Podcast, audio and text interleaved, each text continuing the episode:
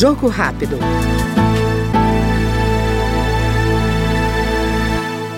O deputado Marcelo Brum, do PSL do Rio Grande do Sul, ressalta a aprovação pela Comissão de Agricultura do projeto de sua autoria que atualiza o Código Florestal Brasileiro.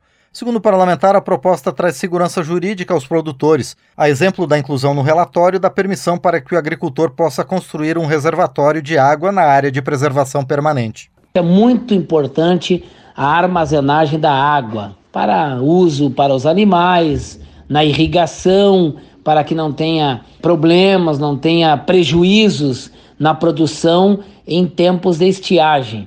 Então, o produtor possa é, armazenar água, guardar água, e nós conseguimos aprovar na Comissão de Agricultura este projeto de lei. E traz um grande benefício, traz garantia de renda para os produtores rurais de todo o Brasil. Ter água para usar quando faltar, quando precisar, quando necessário. O Jogo Rápido acabou de ouvir o deputado Marcelo Brum, do PSL Gaúcho.